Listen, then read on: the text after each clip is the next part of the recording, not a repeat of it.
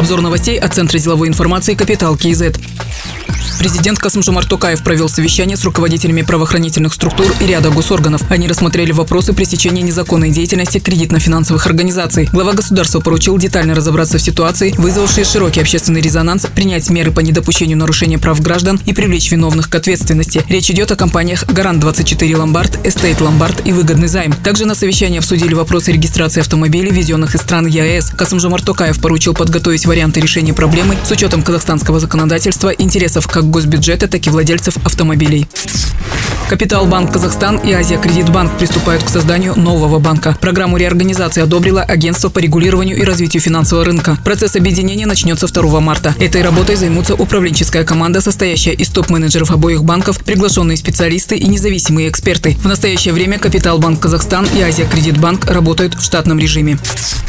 Казахстан намерен сократить число рейсов страны, в которых зарегистрирован рост заболеваемости коронавирусом. Об этом сказал главный санитарный врач Жандарбек Бекшин. В первую категорию включена Южная Корея. Полеты в эту страну с марта ограничат с 9 рейсов в неделю до 3 рейсов. Также с марта планируется приостановить воздушные сообщения между Казахстаном и Ираном. Пассажиры могут оформить возврат билетов по месту их покупки. При этом получат полную сумму без штрафных санкций, сообщает Министерство индустрии и инфраструктурного развития.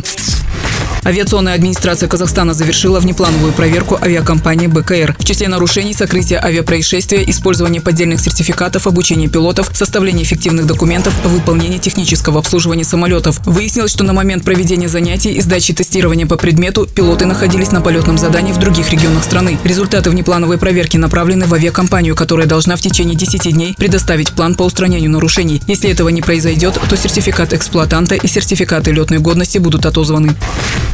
Специальным представителем президента Республики Казахстан по Афганистану назначен Талгат Калиев. Ему 57 лет. В разные годы работал в Министерстве иностранных дел, в посольствах Казахстана, Великобритании, США, Южноафриканской Республики. Занимал должность временного поверенного в делах Республики Казахстан в Румынии. Другие новости об экономике, финансах и бизнес-истории казахстанцев читайте на Капитал Киезет.